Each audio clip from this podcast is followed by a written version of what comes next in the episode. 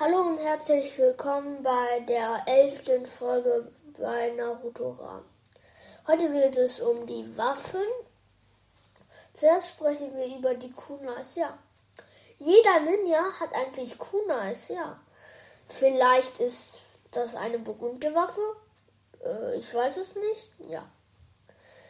Kommen wir zu Samehada.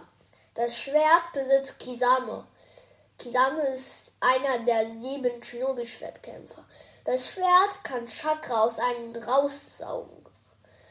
Als Killer Bee gegen Kisame gekämpft hat, hat Killer Bee sich Samehada geholt. Ja, Samehada ähm, ist eigentlich bei Kisames Seite, aber es hat zu viel ähm, Chakra vom ähm, achtschwänzigen Fuchs ähm, genommen und dann mag es irgendwie Killer Bee oder den achtschwänzigen und dann ist es zu Killer Bee gegangen. Ja, wo waren wir noch? Ja, jetzt.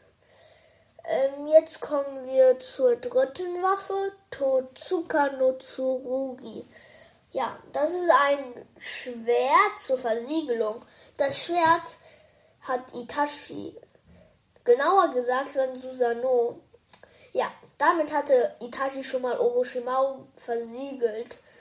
Wenn man versiegelt wurde, dann ist man in einer Genjutsu-Welt. Ja, das ist nicht so gut.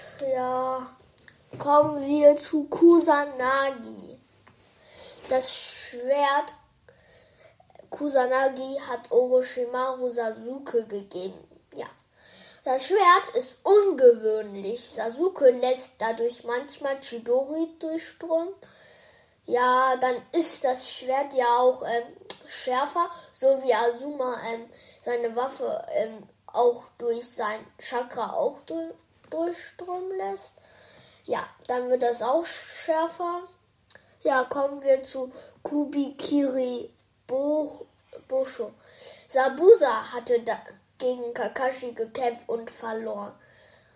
Suigetsu wollte Sabusas Schwert und hat es gefunden. Im, Im vierten Ninja-Weltkrieg wurde Sabusa wiederbelebt und hat wieder gegen Kakashi gekämpft. Ach ja, stimmt.